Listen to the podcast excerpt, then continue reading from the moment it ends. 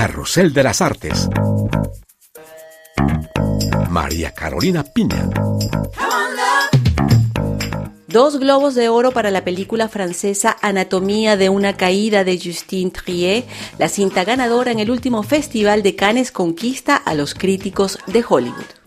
También en las salas de cine, la cinta Los Colonos nos transporta a la Patagonia chilena de principios del siglo XX y a un oscuro capítulo de la historia de Chile. Conversaremos con su director, Felipe Galvez. París dedica una de sus calles al fallecido David Bowie. Iremos hasta allá de la mano de Natalia Olivares y escucharemos la voz de Iliona. La joven belga es una de las artistas más prometedoras de la canción en francés. Esto es Carrusel de las Artes.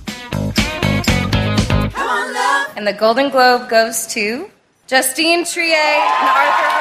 For Best Motion Picture, Non-English Language. Anatomy of a Fall. Comenzamos este carrusel de las artes con una muy buena noticia para el cine francés. La película Anatomía de una caída conquistó dos globos de oro en la reciente ceremonia que tuvo lugar en Beverly Hills.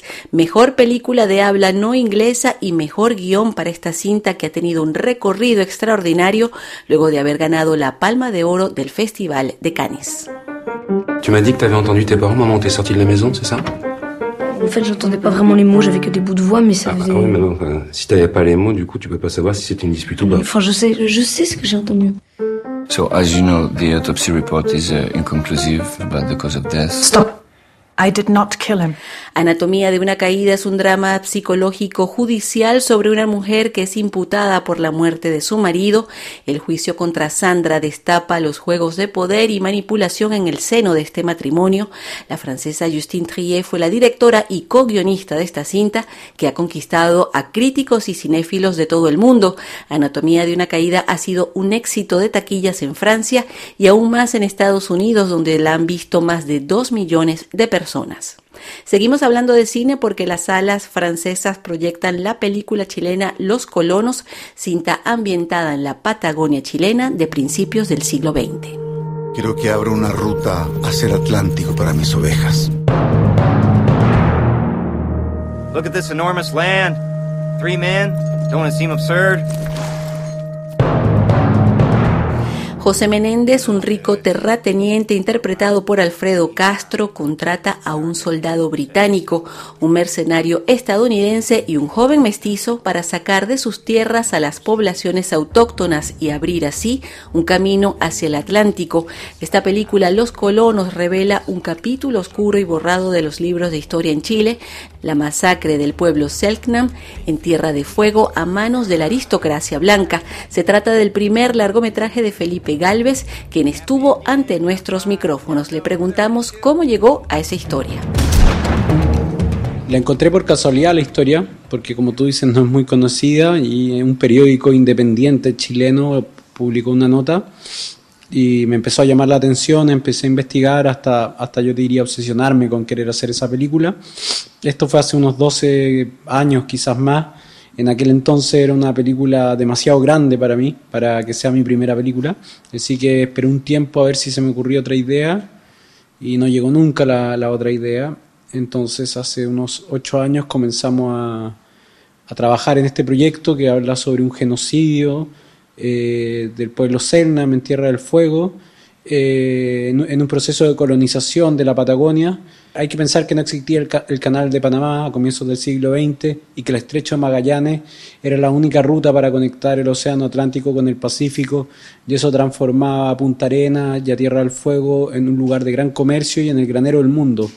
Por eso empezaron a llegar muchas ovejas y esto trajo un conflicto grande con el, con el pueblo Selnam eh, y la consecuencia de eso fue un genocidio brutal, que una página que Chile borró de su historia, porque Chile es un país que desprecia su historia. Chile es un país que no, tiene, que no le gusta hablar de su historia, que le gusta hablar del presente y básicamente creo que ese desprecio a la historia eh, que tiene eh, a mí me interesa reflexionar. Esta película es una película de época, principios del siglo XX y en esa Patagonia chilena. ¿Cómo fue filmar? ¿Dónde filmaste? Eh, ¿Y cómo fue ese proceso de llevarnos al pasado a través eh, del cine? Eh, filmamos en Tierra del Fuego, que es básicamente cuando uno ve el mapa de Chile que se empieza a, como a deconstruir y empiezan a ser puros puntitos, Bueno, Tierra del Fuego es casi una de las últimas islas, eh, por eso le dicen el fin del mundo. Es un lugar hermoso, con unos paisajes increíbles, pero es totalmente inhóspito, agresivo. Es muy difícil trabajar ahí, hay mucho viento, pueden haber vientos de más de 70 kilómetros, hace mucho frío y eso era un gran desafío, no hay muchos caminos, la logística es difícil. Fue una aventura, fue un rodaje donde fuimos muy felices eh, haciendo la película porque creo que es una película muy cinéfila, eh, siempre he entretenido hacer un western y creo que no solamente fue entretenido para mí como director, sino para, para todo el equipo técnico, ¿no? Creo que era quizás para varios era un sueño trabajar en este, en este género, entonces lo, lo disfrutamos bastante. Y ahora en esta película eh, tienes eh, como uno de los personajes José Menéndez, que es un terrateniente que tiene muchas tierras en ese lugar, actuado por uh, Alfredo Castro, que es uno de los grandes actores no solamente de tu país, sino de toda América Latina, conocido en todo el mundo. Habla también no solamente de esa masacre de los pueblos originarios de tu país, sino también de la posesión de la tierra y de la posesión de la tierra en manos de pocas personas. Sí, sí, sí. Bueno, las tierras y toda la isla todavía le pertenece a la familia Menéndez. Eso fue otro de los problemas a la hora de filmar la película, ya que no había muchos espacios que no sean de ellos hasta el día de hoy. Sí, la película quería mostrar este genocidio como, por un lado, están estas familias, ¿no? Que a veces tienen incluso más poder que el Estado. Alfredo Castro, un gran actor, eh, también es un gran formador, que tenía una escuela del Teatro de la Memoria, siente un gran interés por estas temáticas y tuvo la generosidad de aceptar participar en un rol importante, pero que también es pequeño dentro de la película, eh, porque yo creo que entendía la importancia de, poder hacer esta película, porque al mismo tiempo eh, fue como una especie de privilegio hacerla o de desafío o había una responsabilidad. ¿no? Porque no, no van, quizás no sé cuántas películas más vamos a hacer en Chile de este tema. Eso nos hacía querer tratar de, abordar la mayor cantidad de puntos de vista, la mayor cantidad de personajes. Y bueno, una película violenta, Los colonos, una película sobre la colonización política, pero que no queríamos ser ni panfletarios ni propagandísticos, por, lo tanto nos interesaba mucho que el personaje de Alfredo, ojalá mucha gente se sienta identificado con él, ¿no? Como que el personaje de Alfredo representa a un tipo de empresario latinoamericano. ¿Qué quisieras que la gente eh, retenga, tomando en cuenta la, situación de tu país? Todavía en Chile hay problemas con los mapuches, por ejemplo. Son pueblos que todavía luchan por tener un espacio.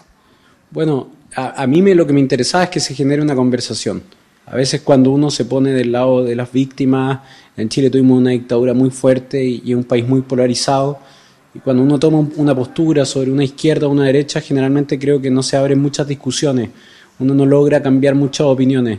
Creo que los colonos se ponen en un lugar bastante, va más atrás, va al pasado, en un lugar que eh, algunos desconocemos y que es más difícil situarnos, no tiene que ver solamente con tus posturas políticas. Y en ese sentido creo que se arma, tiene la capacidad de generar una conversación y un debate y el espectador puede decidir de qué lado se siente y cuestionarse también por el lado quizás también del cual se creía identificado hasta antes de partir la película, o salir reafirmado del lugar en el cual, eh, del cual él, como él ve el, conflicto. Pero sí es un país que, tiene un conflicto grande con el pueblo mapuche, pero, y al mismo tiempo, como te digo, un país que desprecia totalmente su historia, porque eh, el pueblo argentino tiene en su historia oficial eh, que el general Roca mandó a matar a todos los indígenas.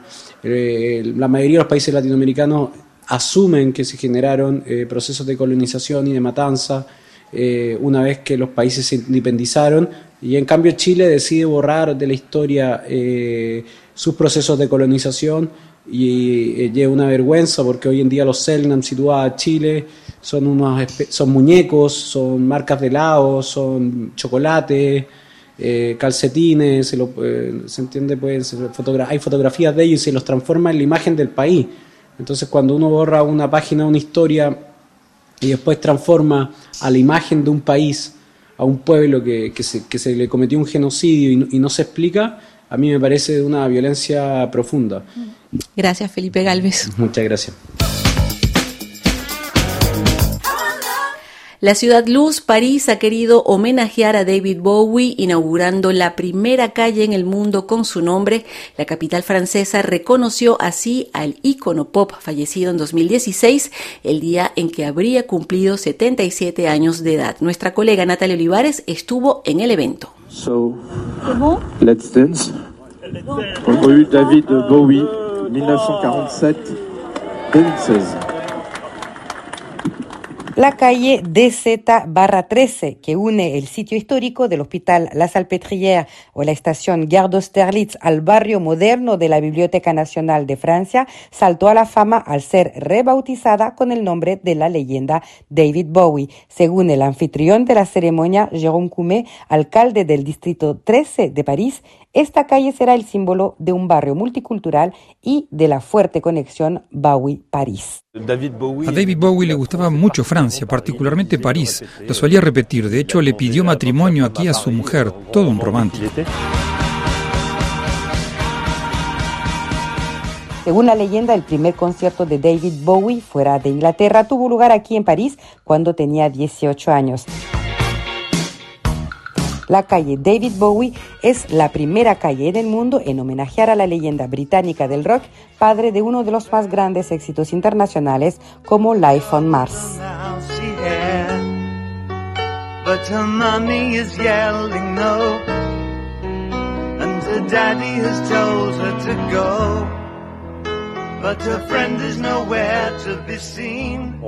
En este barrio hay peniche o barcos musicales instalados en el Sena. Hay una gran escuela de moda y de diseño y está la Biblioteca Nacional de Francia, que fue el primer edificio construido en el barrio. Es un barrio muy cultural y creo que David Bowie debe tener un lugar aquí.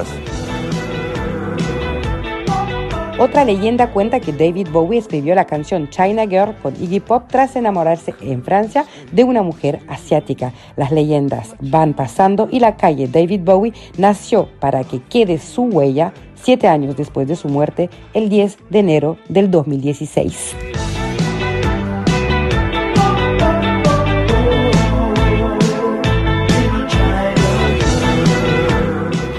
Gracias Natalia Olivares y ya nos toca terminar este programa y lo hacemos como siempre con música en francés.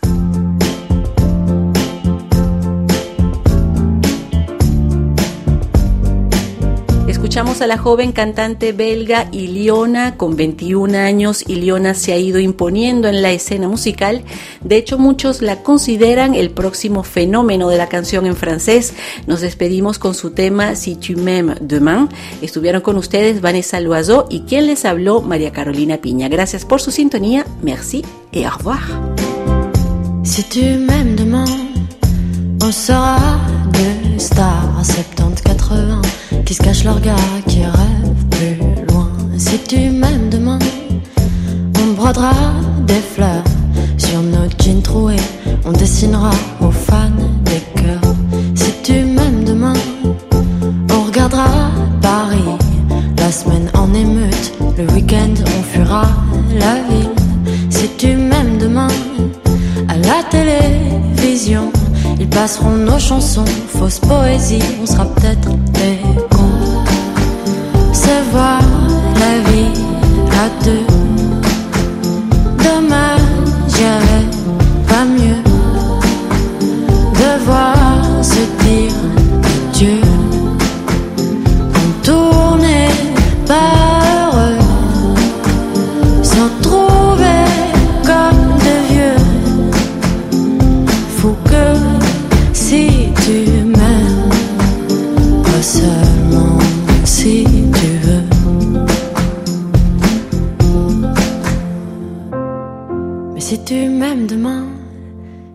Tas de photos dans les chambres d'hôtel.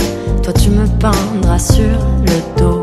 Si tu m'aimes demain, dans les soirées chic, les cheveux en pagaille, on se fera la malle, on donnera des disques.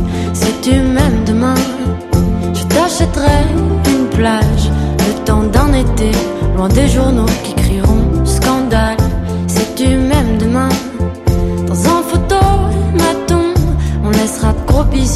incognito, on sera peut-être des cons. Se voir la vie à deux. Dommage, j'avais pas mieux de voir se dire.